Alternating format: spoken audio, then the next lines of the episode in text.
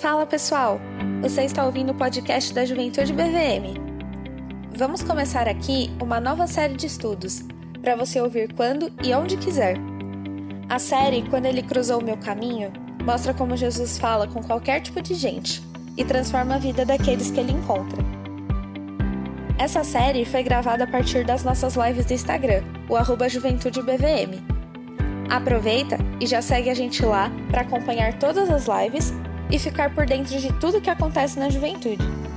E ah, não esquece de seguir a gente aqui também para não perder nenhum episódio. Aproveite e que Deus te abençoe. Muito bom, né, gente? Vamos lá então? Vamos Vamos começar os nossos trabalhos aqui. Vocês estão preparados para essa segunda live dessa nova série? Primeira que a gente vai pegar um texto bíblico para abordar. Quem sabe qual é o texto bíblico de hoje, né? Jesus e Nicodemos. Qual é a passagem bíblica de hoje, né? Eu gostava desse negócio, que a outra série a gente deixava no mistério, botava uns nomes meio conceituais, assim, sabe? Um negócio aquele que cruzou a fronteira que não devia, sabe? Aí, aí, aquele nome conceitual que você tinha que adivinhar, eu gostava daquela parada. Agora o bagulho é explícito, ó, Jesus e Nicodemos. Pá, todo mundo já sabe, quem é de igreja pelo menos já, já, já sabe aí. Mas para quem não sabe, então vamos começar. Abra a sua Bíblia aí, por favor, ou abra o seu coração, se você estiver sem Bíblia, em João, Evangelho de João, capítulo 3. Abre aí, ó, Evangelho de João, capítulo 3. Se você não tem Bíblia, está sem Bíblia, não fique constrangido. Você pode acompanhar mesmo sem Bíblia, porque eu vou te contar né, ao longo da, da, da live aí, eu vou te contar o que está rolando nessa história, né? Quais são os. os o que está envolvido nessa, nessa história aí, tá? Então abre aí, João capítulo 3. O, o título dessa nova série é Quando Ele Cruzou Meu Caminho.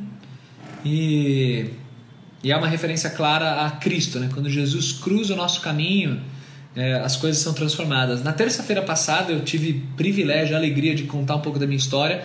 E muito obrigado, gente, para quem escreveu, dizendo que foi edificado. Eu fico muito feliz com isso. É, é, é para isso mesmo, então que Deus nos abençoe. E se você perdeu, lembra de acompanhar no Spotify. A gente está subindo as lives anteriores que estão faltando. O pessoal da correção do texto está atrasado no trabalho.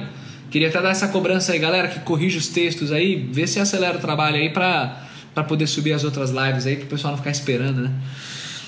É, sou eu que corrijo os textos.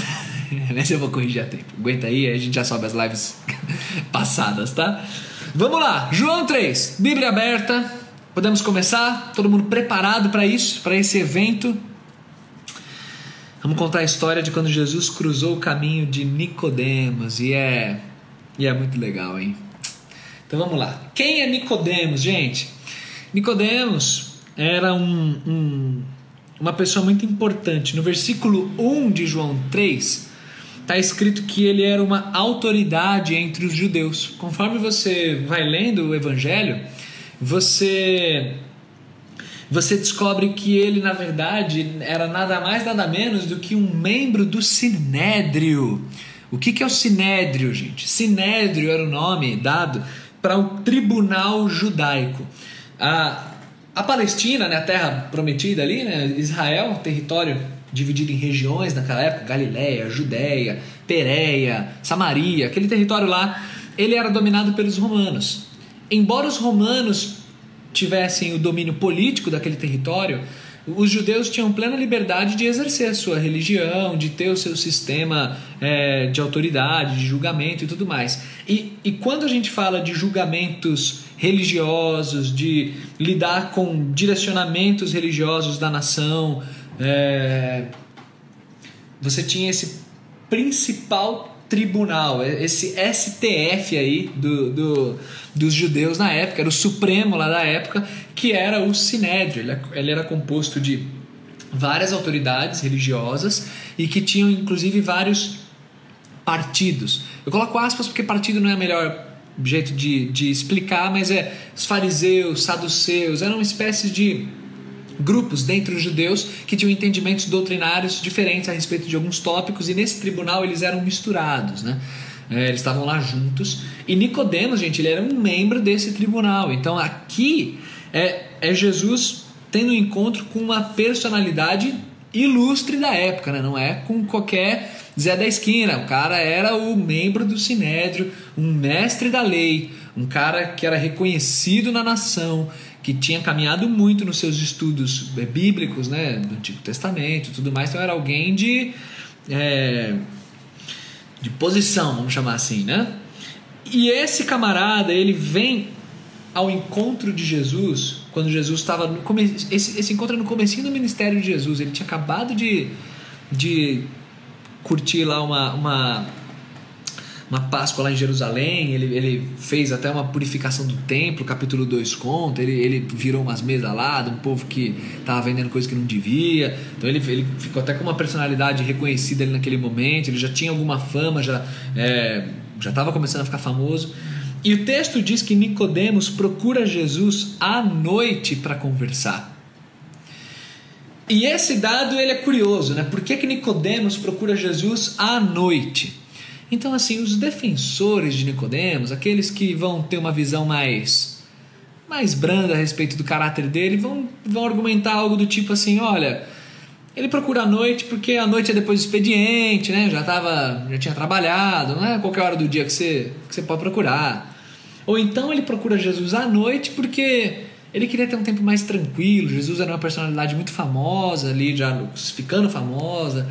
É, e então ele prefere marcar um encontro à noite, um ambiente mais silencioso e poder ter um diálogo, entender melhor quem é Jesus. É possível, é bem possível. Aqueles que vão ter uma visão um pouco mais é, provocadoras, né, vão, vão ver Nicodemos nesse episódio uma certa um certo temor aí do, de ser visto, né? Então por que, que Nicodemos procura Jesus à noite? Porque ele não queria ser visto, porque ele não queria ser associado a Jesus, ele tinha uma posição importante e ele escolhe então um horário que ninguém ia poder ver para ele poder ali às escuras sanar um pouquinho da curiosidade dele e ao mesmo tempo não ser acusado de nada, de se associar a ele e tudo mais. Seria um encontro bem mais discreto. Seja de uma forma ou seja de outra, o texto não, não entra nesse mérito, mas o que o texto nos conta é que Nicodemos procura Jesus de fato à noite. O que é curioso dessa referência à noite é o que eu vou falar no finalzinho da live, tá? É um paralelo curioso aí. Isso se eu não esquecer, tá? Que eu vou falando, me empolgando. Enfim, vamos lá. Então Jesus procura, é, é procurado por Nicodemos à noite. E aí, Nicodemos ele demonstra um respeito por Jesus. Ele chama Jesus de mestre, rabi. Cara, é, é um, é um membro do Sinédrio, é um mestre em Israel. Jesus mesmo disse que Nicodemos é um mestre em Israel. E Nicodemos chama Jesus de mestre. Então você vê aqui uma, um respeito, você vê que Nicodemos de fato enxergava virtudes em Jesus, mas embora enxergasse virtudes, ele chama de mestre, ele não chama de Senhor, ele não chama de meu Deus, ele ainda não, não chama de Messias. Eu vejo em Nicodemos aqui, né, tentando traçar um pouquinho do, do que está se passando na mente dele, eu vejo em Nicodemos alguém que está de fato muito provocado pela figura de Jesus. Então alguém que, cara, esse, esse cara ele é diferente, ele é alguém que ele não é qualquer um. Será, será que ele é de fato o Messias? Será que ele é o que parece que ele é? Ou será que ele é um mestre respeitado? Eu quero entender um pouco mais disso. Então, ele se dirige a Jesus com respeito, mas ele não se dirige a Jesus com, com, com devoção. Né?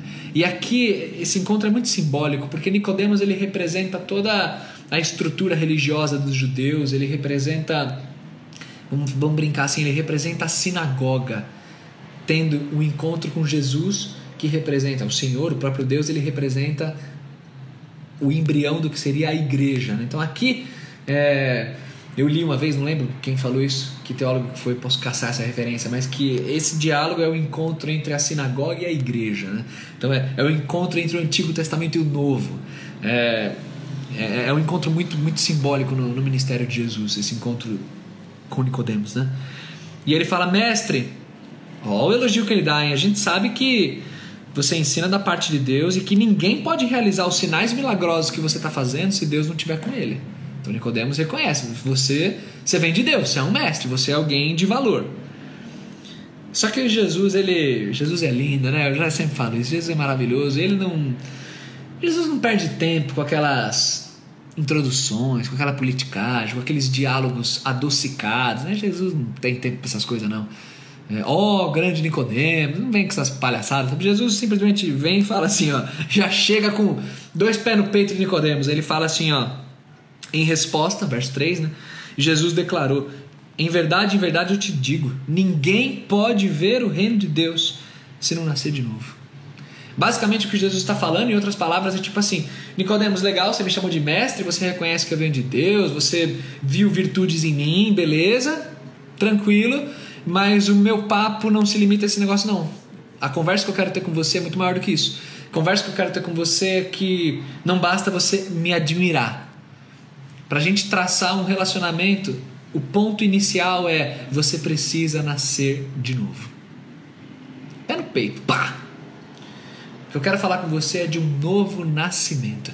Aqui nesse texto, por mais clichê que te pareça isso que eu vou dizer agora, mas é que é do texto mesmo isso aqui. A gente vê três verdades. Olha que clichê, que pregador é, iniciante, né? Três verdades nesse texto. Mas por que, que é o que a gente tem no texto mesmo?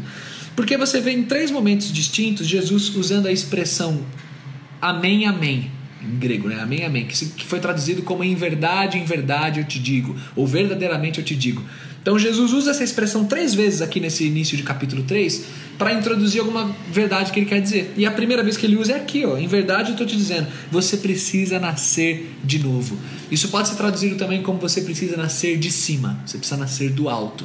Essa expressão grega pode ser traduzida como de novo ou como de cima. Tanto faz e ambas as traduções elas vão conter esse significado espiritual da coisa que vai aparecer logo mais embaixo. Então Jesus ele não fica com esses como eu falei aqui, essas conversinhas doces, conversinha mole, ele vai pé no peito e fala: você precisa nascer outra vez. E aqui, cara, eu quero me dirigir a pessoas que admiram Jesus. Deve ter nego aí me ouvindo que admira Jesus, gosta muito de Jesus. Cara, pastor, eu, eu tenho visto Jesus é. Nossa, Jesus é maravilhoso. Eu tenho visto que a galera da igreja é uma galera diferente, né? A igreja é um negócio eu achava que na igreja tinha só meio uns babacas assim, mas não tem não, né? Tem uma galera de gente boa na igreja, né? Um povo normal, né? Eu achava que era um bando de ET que só sabia rezar, mas não, ele sabe conversar também, né? Tem uma galera legal, cara. Eu tenho visto a Bíblia. Cara, a Bíblia é um livro. É, é interessante mesmo. Eu não conhecia muito, né? A gente fala assim, mas não lia muito. É Cara, eu tenho gostado desse negócio. Eu, eu, eu, eu, gostei do seu culto, viu, pastor? Quantas vezes eu já ouvi isso? Gostei do seu culto, pastor. Sabe, você é um pastor que. Você é jovem, né, pastor? Você é legal, você fala assim do jeito que a gente entende, né, pastor? Nossa, tô gostando. Gente, legal, eu fico feliz pra caramba ouvir isso, fico feliz de ver pessoas que admiram Jesus. Mas eu, eu quero vir com os pés no peito aqui também, porque eu aprendi com o meu Senhor isso daí. É, você ser um admirador de Jesus de longe não é um suficiente para para você ter um encontro que transforma totalmente a sua vida. Se você ficar nesse campo da admiração, isso é um negócio muito superficial. E o que Jesus quer de você é um novo nascimento. Pastor, você falando assim, parece aquele negócio, aquelas conversas de seita, né? uns negócios meio nascer de novo tal, um, uns bagulho meio assim. É, é radical, né? É, colega, é radical. É radical. Quando a gente fala que Jesus quer que você nasça de novo, a gente está falando de algo radical. A gente está falando de, de que Jesus quer uma transformação completa na tua vida, isso que ele quer. Então não basta se admirar de longe, vir conversar com ele à noite e entender um pouquinho mais. O que Jesus quer é tua vida inteira. É isso que ele quer. O texto continua e aí Nicodemos, cara, Nicodemos ele não era não era nem um pouco burro. Nicodemos era um membro do Sinédrio, como eu disse para vocês. E no verso 4 ele faz uma pergunta que eu, eu não quero que vocês entendam essa pergunta de Nicodemos como sendo uma pergunta estúpida, como sendo alguém tipo assim, é, como pode ah, nascer de novo? Mas como que eu posso nascer de novo sendo velho?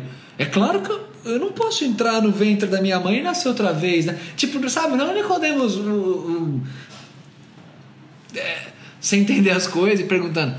Essa pergunta de Nicodemos, é, ela tem assim um elemento irônico por trás, né? Um, um elemento talvez até sarcástico, um elemento. Não, peraí, nascer de novo? Você quer.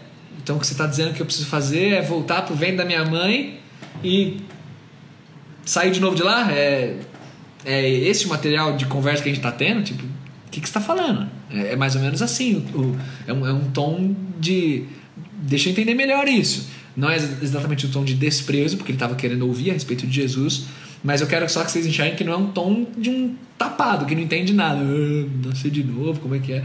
é? É um tom de. né? E aí Jesus vem e responde no verso 5, ele vai falar a segunda verdade. Ele vai falar, ele vai usar de novo aquela mesma fórmula, amém, amém. Verdadeiramente eu te digo. E a segunda verdade é: ninguém pode entrar no reino de Deus se não nascer da água e do espírito. Então, se a primeira verdade é que você precisa nascer de novo, na segunda verdade, Jesus expande esse conceito e ele diz a natureza desse novo nascimento.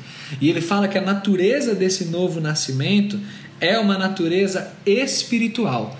Eu vou falar já já dessa questão da água e do espírito, o que, que é. Se tem teólogos aqui no nosso meio, se tem pastores ou se tem crentes que conhecem mais o texto bíblico e sabem né, que esse, essa referência água e espírito já foi muito debatida, muitos posicionamentos em torno disso, então já já eu vou falar sobre isso. E se eu esquecer, vocês me cobram, mas eu não vou esquecer não. Espera. Estou meio triste aqui minha situação. Jesus ele começa a discorrer a respeito do que é um nascimento espiritual. Então ele fala assim que quem nasce da carne é carne, quem nasce do espírito é espírito. Então ele faz distinção. Nicodemos, vamos vamos traçar duas esferas nesse nosso diálogo. Uma coisa é a esfera terrena, outra coisa é a esfera celestial. E Nicodemos, o que a gente está conversando é aqui, ó, é esse nível aqui de conversa. Quando eu falo nascer de novo, então não vem com essas suas perguntinhas meio esquisitas aí de ah, tem que nascer, entrar de novo no ventre da minha mãe, porque eu não estou falando disso. Eu estou falando de algo muito mais profundo. E e aí então ele fala assim, ó, não se surpreenda pelo fato de eu ter dito que é necessário que vocês nasçam de novo. Aí eu gosto demais, gente, demais desse verso 8 e 9, que Jesus faz um paralelo né, com o vento. Ele usa uma é, ilustração né, nesse, nesse verso 8. E ele fala assim: né, o vento sopra onde quer. Nicodemos, você escuta o vento, é, mas você não pode dizer de onde ele vem e nem para onde ele vai. Gente, pensa isso especialmente sem a tecnologia moderna, sem a meteorologia moderna. É, embora com toda essa modernidade que a gente tem, conceitos básicos da natureza a gente não consegue explicar né, com, com exatidão, com, com propriedade. É, pensa que esse diálogo, especialmente há dois mil anos, ele é, ele é profundo, né? Porque você tem o, o vento, é, essa propriedade que todo mundo sente, todo mundo sabe que existe, todo mundo. É, é, ninguém vai negar só que você não sabe dizer o caminho dele, você não sabe dizer de onde ele vem, para onde ele vai. E Nicodemos é, é, mais ou menos assim, é uma ilustração que Jesus está usando, é mais ou menos assim que eu quero me referir ao nascimento espiritual. É algo que é muito maior do que o entendimento humano, é algo que ultrapassa o poder humano, assim como você não tem controle sobre o vento e não tem é, conhecimento completo a respeito dele, o nascimento espiritual ele é assim também. A gente está falando de algo conduzido pelo próprio Espírito Santo, pelo próprio Deus. Aqui, quando Jesus fala isso, é, eu acho especialmente bonito, porque no ministério pastoral eu, eu vejo isso. Eu vejo que esse nascimento espiritual. Eu vou falar nos meus termos aqui, nas minhas palavras, e eu espero que vocês filtrem e entendam bem o que eu vou dizer aqui, tá? Mas eu tenho visto que parece que existe essa substância espiritual que tem no coração de alguns e que tem vários outros que não tem, cara. E é um negócio espiritual mesmo, é um negócio que vem de Deus. É um negócio que tem gente que que verdadeiramente nasceu outra vez. Um novo nascimento, cara. A vida da pessoa é transformada, cara. A mente da pessoa é transformada. A pessoa é, é... Cara, você olha pra pessoa, não sei se vocês já conheceram pessoas assim ou se vocês são pessoas assim. Mas, cara, que você bate o olho e você fala, meu, a vida dessa pessoa. Impressionante como esse cara mudou. Impressionante como essa menina mudou. É... Contei minha história há um tempo atrás. Eu, eu tenho. Até hoje eu tenho pouquíssimas pessoas que me conheceram antes de Jesus e depois de Jesus. E eu tive a alegria, o privilégio de ouvir de uma dessas pessoas, um grande amigo meu até hoje. Fiz até o casamento dele. Ele não é crente em nada, me convidou para fazer o casamento dele. É foi uma experiência muito gostosa. E eu me lembro dele falar: Bruno, cara, sei lá o que aconteceu na sua vida, mas você mudou demais. Assim, isso, isso, é muito legal. E é, é muito gostoso de ouvir, é muito gostoso de ver na vida de uma pessoa isso. E aqui eu me refiro até você que é crente, você que é de igreja, cara. Tem gente que a gente aconselha, né, como pastor, conversa, e a gente vê essa substância espiritual no coração. Essa coisa de que você confronta, você desafia, você demonstra a verdade, você fala palavras duras, você fere até por amor. E essas pessoas que têm essa substância espiritual, eu tô chamando assim, né? É, são pessoas que que ouvem, cara, são pessoas que amam a Jesus e que, pastor, eu sabe, às vezes ela chora, é difícil para mim, mas eu eu amo Jesus, cara, eu quero isso para minha vida. Agora, cara, tem como tem gente que é dura de coração, na igreja também peca, que é obstinado, que é teimoso, que não aprende, que mente, que bate cabeça, que não tem. Falta isso. E o meu papel como pastor, como eu queria ter o poder de vai impor as mãos e pá, eu não tenho esse poder, cara. E aí eu oro e falo, Senhor, converte o coração, Senhor, converte essa vida, faz essa pessoa nascer de novo, porque ela não nasceu ainda não. Ela não entendeu o evangelho ainda não. Tá há tanto tempo aqui circundando a igreja e não entendeu ainda, cara. Ou faz essa pessoa enxergar a tua beleza e ela vai enxergar como são lindos os seus ensinos e ela vai querer se entregar para isso. Mas essa substância espiritual, que eu estou brincando chamando assim, eu não tenho controle sobre. E ninguém tem, é só Deus. É o que Jesus está ensinando, é como o vento, é o Espírito. Deus faz a obra dele, ele transforma, ele toca. Tem pessoas que são totalmente improváveis, em situações improváveis tem uma transformação genuína. E tem outras que receberam toda a bagagem do mundo, todos os privilégios do mundo e continuam com o coração endurecido. Então esse novo nascimento ele é espiritual. E sendo espiritual, o que eu posso te pedir, falando numa esfera terrena, é que você tenha um coração humilde e você abra o seu coração para Deus. Mas a real é que numa esfera celestial, a gente está falando de coisas sublimes e que a gente não tem controle sobre, é só Deus mesmo. Mas no que depende de você, cara, abre o teu coração queira nascer de novo, ser muito mais do que um admirador de Jesus. Mas, Senhor, eu quero nascer, eu quero ter outra vida mesmo, outra mentalidade. E isso vem da tua mão, eu creio e faz essa obra em mim. É basicamente disso que a gente está falando, tá? Nicodemos ouve tudo isso e ele fala no verso 9, é super compreensível. Como é que pode ser isso? Como que isso acontece? E aí Jesus diz no verso 10: Nicodemos, você é mestre em Israel e não entende essas coisas? Cara, Jesus é muito provocador, cara. Provocador não no sentido de gerar maus sentimentos, mas provocador de Jesus não poupa, cara. Jesus é maravilhoso. Ele, ele, ele vem, ó, pá. Nicodemo, você é mestre em Israel, você não está entendendo isso. Essa pergunta que Jesus faz para Nicodemos é fundamental para a gente entender o significado de água e espírito no versículo 5. Porque quando Jesus fala você é mestre Israel e não entende essas coisas, o que Jesus está dizendo é que ele ele está ele tá pressupondo que Nicodemos deveria entender a respeito do que ele está falando. Porque ele é mestre em Israel. Quer dizer, um mestre em Israel deveria entender. Então, se ele deveria entender, a que exatamente Jesus está aludindo quando ele faz esses comentários que ele faz? Por lógica, ele está aludindo a algum conceito lá do Antigo Testamento que Nicodemos conhecia muito bem, seja da lei, seja dos profetas. E é aí então que mora o significado de nascer da água e do Espírito. Essa expressão foi muito debatida, eu não vou entrar nisso hoje porque a gente não tem tempo e seria muito. ia ficar com mais cara de aula de teologia. Interpretação número 1, um, interpretação número 2, interpretação número 3. Eu não vou fazer isso aqui agora. Eu vou te dizer qual é a, a o significado disso, como eu entendo é, à luz da Bíblia aqui, né? E a resposta disso tá lá no profeta Ezequiel. Se você abrir sua Bíblia comigo aí, eu vou ler rapidinho essa referência, lá em Ezequiel, capítulo 36.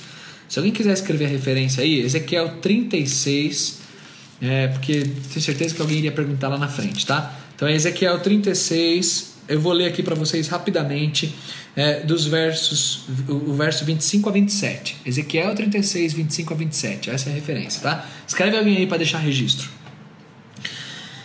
Essa é a profecia de Ezequiel que fala a respeito da obra espiritual que Deus faria em meio a Israel. Como Deus ele, ele agiria no meio do povo.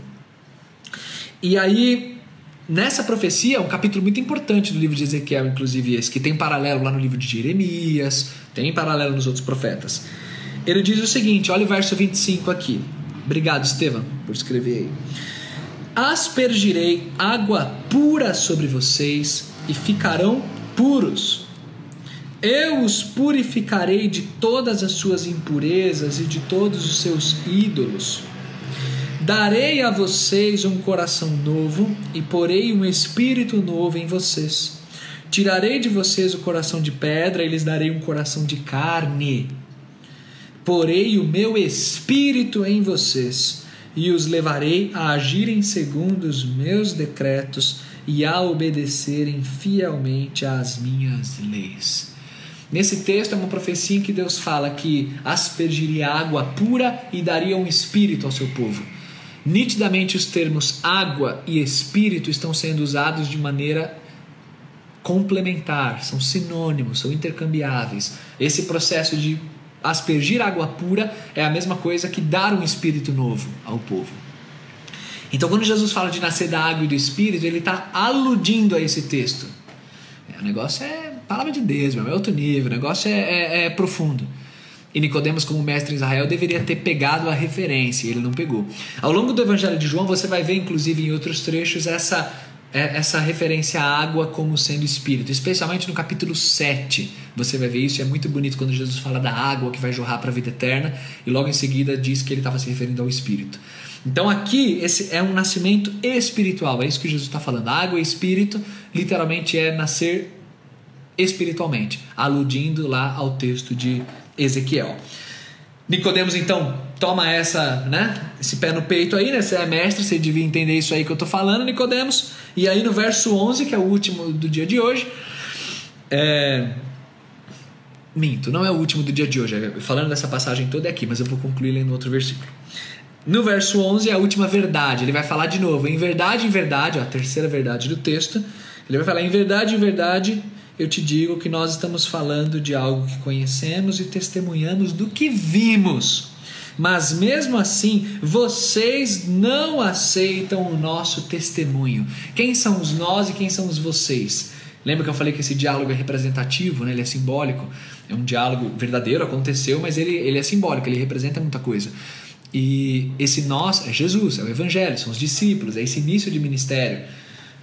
E o vocês são os judeus, são a liderança religiosa da nação, a qual Nicodemos representava nesse diálogo. Ele era um membro do sinédrio. Então eu estou falando disso para vocês e vocês não estão entendendo, vocês não estão, vocês não estão acreditando. Eu estou falando de algo que eu conheço, eu estou falando de algo que eu vi e vocês não dão moral para o que a gente está falando. E gente, você que é crente aí, você que é, é, que ama Jesus e que já teve a experiência de falar da tua fé, falar do amor de Deus, chegar para uma pessoa e abrir teu coração e falar, cara, olha para Jesus. Você que já viveu isso, você já deve ter amargado a experiência de explicar, responder, demonstrar, ver, sabe, assim, olha para minha vida, olha quem eu sou hoje, mas as pessoas elas não creem, cara. Elas não creem, elas não querem, elas não não, não legal. Que bom, viu? Olha, essa é a sua verdade, essa não é a minha verdade, porque eu acredito que de fato o amor é o que mais importa. Aí vem com essas conversas, conversa ruim, e, e não vê aquilo que está evidente. E é mais ou menos isso que Jesus está falando. A liderança religiosa da nação, aqueles que são os mestres de Israel, deveriam saber de coisas que eles não estão sabendo. Sabe um, um momento que ilustra muito isso? É um outro episódio na vida de Nicodemos. No capítulo 7 de João, no finalzinho do capítulo 7, você tem uma visão, a câmera, ela vai e te mostra uma visão da reunião do Sinédrio. E nessa reunião, você tem Nicodemos lá no meio. E nessa reunião do Sinédrio, o que acontece é o seguinte: no capítulo 7 tem isso aí. É, você tem os líderes discutindo a respeito de Jesus. Os guardas do Sinédrio, eles viram e falam assim: Meu, esse homem é diferente. Esse cara é diferente. Quer dizer, os guardas estão percebendo isso. Aí, quando os mestres, né, membros do Sinédrio, importantes da nação, ouvem aquilo, eles meio que falam, tipo assim: é, Vocês até vocês estão sendo iludidos, tal. A gente, a gente que estuda, em outras palavras eles falam isso, a gente que estuda sabe que não é assim que funciona, mas essa plebe maldita que não sabe nada da lei, eles não entendem nada. Então, essa plebe que não conhece a lei é maldita. Então, eles dizem assim: é o povão que está acreditando nesse Jesus. Nós que temos conhecimento, que somos estudados, que isso aqui, a gente sabe que isso aí é bobagem. É engraçado até ver o paralelo, né, hoje em dia, né, pensando na, na, na galera que veste o jaleco das, da autoridade religiosa dos nossos tempos, em um mundo secular como o nosso, né, o jaleco da senhora santa ciência, padroeira da sabedoria, é, galera do método científico que olha e fala: Isso aí é uma grande bobagem, é uma lenda, é um mito, é não sei o que. É curioso fazer essa provocação, embora é óbvio, ciência e fé não tem nada a ver uma contra a outra, elas, elas na verdade são bem amigas, quando feitas de maneira boa. Mas a o que você vê lá na reunião do Sinédrio aí é isso aí. E aí Nicodemos, gente, deixa eu contar para vocês isso aí que eu não sei se todo mundo sabe disso. Nicodemos naquele momento, ele já é depois desse momento aqui do 3. Naquela ocasião, Nicodemos vira e fala assim: é, Senhores, a gente a gente julga pessoas é, sem dar, inclusive, a oportunidade delas de demonstrarem quem são, de sem conhecer exatamente quem elas são. É, é assim que a gente faz aqui. Você vê que Nicodemos ele já ele estava inclinado para Jesus, ele tinha essa coisa. E é muito doido que os caras respondem assim para ele: Nicodemos, acaso você também não, não, entende nada das coisas? Vai lá e estuda que você vai ver que não tem profeta, não vem profeta da Galileia. Quando eles falam isso é porque eles estavam se referindo, provavelmente, né, ao fato de que o Messias ele não vem da Galileia, ele vem de Belém. A profecia lá de Miqueias diz isso. É, e eles conhecem Jesus como sendo um galileu. O ministério de Jesus foi na Galileia, então eles, eles se referem a Jesus como sendo da Galileia. Mas é aí que é emblemática essa ignorância. Porque bastava se permitir conhecer um pouquinho mais de Jesus que eles descobririam que Jesus não é da Galileia. Embora o ministério dele todo fosse na Galileia, ele não era um galileu. Ele era chamado de Nazareno, de Galileu, mas ele não era galileu. Ele morou lá a vida toda, mas ele era de Belém. Era só o cara parar e conhecer um pouquinho mais. Você vê que Nicodemos tenta, né, dar uma defendida, mas coração fechado dá nisso. E a gente vê nos nossos dias o tempo todo isso. Galera fazendo referências a Jesus, dizendo coisas a respeito de Jesus, que era só parar e ouvir um pouquinho mais, era só estudar um pouquinho mais, conhecer um pouquinho mais, que as pessoas não diriam a bobagem que elas dizem. A respeito da Bíblia, a respeito de Cristo. Então não sei se tem alguém que me ouve que não conhece muito, sabe, de igreja, de Bíblia, de Cristo. Eu queria te fazer esse pedido Conheça um pouquinho mais, se permita ouvir um pouquinho mais como você está fazendo agora. Dê a chance de entender um pouquinho mais o que, que é a Bíblia, quem é Jesus, o que, que ele veio fazer. Dê a chance de, de se permita entender um pouquinho mais do que é feito em muitos sites de internet, que sei lá, pega uns textos bem fora assim dos contextos e coloca, ah, oh, Deus é assim, olha como Deus é errado, aí joga um monte de versículos, versículos que dizem que Deus odeia a mulher, aí pá, pá, pá. versículo. Cara, se permita sair um pouco dessa superfície e mergulhe um pouquinho mais em quem é Jesus. Nicodemos fez isso e ele teve a vida transformada. O que a gente vê no capítulo 19 de João é que quando Jesus morre, Nicodemos e José de Arimateia, que era outro membro do Sinédrio, outro cara importante, eles são encarregados de pegar o corpo de Jesus, dar uma sepultura, um enterro digno a Jesus, e Nicodemos oferta 30 e poucos quilos de especiarias para embalsamar ali o corpo de Jesus, né, para perfumar e como eles faziam culturalmente. Então você vê que Nicodemos ele nessa nessa busca dele, né, ele, ele teve o coração disposto a conhecer mais e ele conheceu Jesus e ele foi transformado. O que eu acho bonito é que você vê pessoas de todas as classes sociais, todas as posições, tudo tendo encontro com Jesus. E Nicodemos representa um cara de estirpe, um cara de, de condições, um mestre da lei, com alguma condição financeira, provavelmente, e provavelmente não, certamente, e tendo um encontro genuíno com Jesus. Jesus ele é tão lindo, ele é tão maravilhoso que ele transforma qualquer um que está no caminho dele, cara. Não interessa quem seja, não interessa o que você acha que você é, os seus pecados. Ah, Deus não, eu não, eu. Ah, eu vejo esses crentes, tem muita gente bonita, é, com vida, né, bonita, com uma, mas eu não, eu sou todo estragado. Deus não tem como eu, eu me consertar, não. Eu não tenho jeito, cara. Jesus, ele, a cruz de Cristo conserta qualquer um. Você vai descobrir isso. Basta você, de fato, procurar Jesus, abrir o teu coração e pedir para Jesus transforma a minha vida. A gente vê Nicodemos teve esse, tendo esse encontro. Recapitulando para a gente chegar ao fim, eu vou ler um último versículo aqui. Nicodemos, ele, as três verdades que Jesus fala para Nicodemos, né? Você tem que nascer de novo. A vida com Jesus não é admirá-lo à distância, é um novo nascimento. Além de ser um novo nascimento, você tem que entender que esse novo nascimento é espiritual um negócio profundo. É uma obra divina, então não não subestime o que Deus pode fazer na tua vida. É algo lindo que Deus faz no teu coração. E a terceira verdade é que Jesus fala de algo que ele sabe, ele é, ele conhece, ele é, ele é Deus e as pessoas relutam em acreditar nele. Não seja uma dessas pessoas que relutam em acreditar nele, seja daquelas como Nicodemos foi que entendeu. Para a gente encerrar, o diálogo continua. Muito lindo esse capítulo. No verso 16 tem aí o versículo mais famoso da Bíblia, competindo né, com Salmo 23 e Salmo 91, acho que são os três mais famosos. É, é um diálogo muito bonito esse. Mas eu quero ler para vocês, para a gente encerrar, é, o verso do verso 19 a 21. Eu amo demais essa referência bíblica aqui, eu vou encerrar com ela. Presta atenção nessa leitura, João 3, 19 a 21. 19 a 21. Este é o julgamento. A luz veio ao mundo, mas os homens amaram as trevas e não a luz, porque as suas obras eram más. Quem pratica o mal odeia a luz e não se aproxima da luz, temendo que as suas obras sejam manifestas. Mas quem pratica a verdade vem para a luz, para que se veja claramente que as suas obras são realizadas por intermédio de Deus. Eu acho muito simbólico que Jesus diga isso.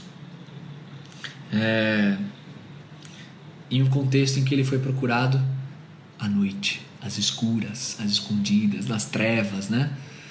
É, é uma mensagem tácita. É tipo assim, você me procurou à noite, você está sendo um seguidor secreto aí, ó, acompanhando as lives, entrando no meio de todo mundo. Eu nem sei quem é que está aí, mas não consigo. Sou doido para saber todo mundo que está aí, mas não, dá, não tem esse recurso.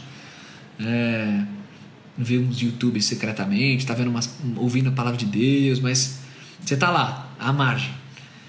Mas quem, quem quer viver com Jesus de verdade, ele vem para a luz. Isso é simbólico naquele diálogo de Jesus com Nicodemos, né? E eu vejo isso também no ministério pastoral, viu, gente? Falando para crentes aí também, especialmente para crentes. Jesus, ele é luz. E a luz, ela ilumina tudo, ela revela tudo que há de escondido, ela revela quem nós somos, ela revela nossos pecados, nossas vergonhas. O evangelho, ele expõe o nosso coração e você fica, tipo assim, constrangido. Você fala, meu Deus, que podre que eu sou. Mas quem ama Deus se permite passar por esse processo. E ele não faz como aquele que se esconde, porque olha só, o que acontece? Qual é o julgamento? É que a luz veio, mas os homens amaram as trevas e não a luz, porque as obras eram más. Então eu não quero que Deus trabalhe nessa área. Eu não quero que ninguém que ninguém saiba o que eu faço, o que eu já fiz. Eu não quero contar para o pastor, contar para quem for. Eu não confio nas pessoas. Eu não quero. Eu quero que meu coração. Eu, quero lidar aqui ó, escondidinho com isso daqui. A luz está lá brilhando, mas o que, que os homens fazem? Eles se escondem nas trevas, temendo que as suas obras sejam manifestas. Não se aproxima da luz. Fica ali à margem. Em contraste, verso 21, quem pratica a verdade vem para a luz para que se veja claramente que as suas obras são realizadas por intermédio de Deus. Ele se expõe, ele deixa a luz entrar e a partir daquele momento a vida dele é transparente e ele, pela pra glória de Deus, por graça de Deus, ele brilha a luz de Cristo e contagia quem está ao redor. Isso é um novo nascimento. Isso é o que Nicodemos viria a experimentar e isso é o que eu quero que você experimente. Você que não conhece Jesus, e você que já conhece, é isso que eu quero que você experimente diariamente. Não se esconda de Cristo. Traga para a luz de Cristo tudo que precisa ser levado. Beleza? Vamos encerrar aqui? Vamos orar? Quero orar com vocês e reforçar um aviso importantíssimo aí que a gente tem dado ao longo da semana. Beleza? Vamos orar? Presta atenção aí então. Pai, te agradeço, Senhor, porque tua palavra é, é absurda. Tua palavra é linda demais. O Senhor é lindo demais. O Senhor nos resgata. O Senhor transforma. O Senhor toca em corações. E a gente fica assustado de ver como a tua transformação é perfeita e, e, e de ver de fato assim pessoas que ninguém diria que poderiam ser transformadas e são transformadas pela tua palavra. Te agradeço por isso. Como eu te agradeço. Te agradeço, Pai, porque o Senhor está dando de novo a oportunidade de pessoas que já te conhecem, que são crentes, são de igreja, mas que têm vivido uma, uma vidinha muito medíocre, uma vidinha muito distante de ti, escondida na superfície da aparência, na capa da religiosidade, da espiritualidade. Senhor, de novo, por meio dessa live, por meio da tua palavra, dá a oportunidade desses teus filhos abandonarem esse estilo de vida e se prostrarem diante dos teus pés. Então eu peço, por favor, que teu evangelho seja eficaz no coração deles. Teu evangelho sempre é eficaz. Tua semente sempre é, dá fruto. Só que às vezes a terra é ruim, a terra é infértil, a terra é pedregosa. Eu peço então que o nosso coração jamais seja infértil. Dá a nós um coração transformado. Isso que eu brinquei ao longo da live chamando de substância espiritual, essa isso que eu vejo, Pai, tem pessoas que têm, pessoas que simplesmente não têm. Eu peço por favor, a tua graça, teu espírito sopre e transforme o coração de todo mundo que está assistindo essa live, todo mundo. Quem já é transformado, que agradeça muito e, e aplique essa palavra de um jeito sábio e, e individual. Mas quem não te conhece, ou quem te conhece, mas está, como eu disse aqui, medíocre contigo, usa, Senhor, a tua palavra, faz a tua obra nesse coração e aproxima, nos aproxima de ti. Por favor. Te agradeço muito, Senhor. Muito obrigado. Muito obrigado por tudo. Nos protege, cuida de nós e continua, Senhor, olhando com carinho para a situação que a gente está vivendo aí, muitas mortes, muitas incertezas, muita instabilidade na liderança é, política e, e o povo sofre, Senhor. Olha com carinho, por favor, para tudo isso que está acontecendo no nosso país. Te peço e já te agradeço em nome de Jesus. Amém, Senhor. Amém, gente, amém. Que Deus nos abençoe muito, né? Sempre muito bom isso aqui. Meu povo, Deus abençoe, sucesso para vocês. Valeu, tchau para vocês. Tchau. Fomos.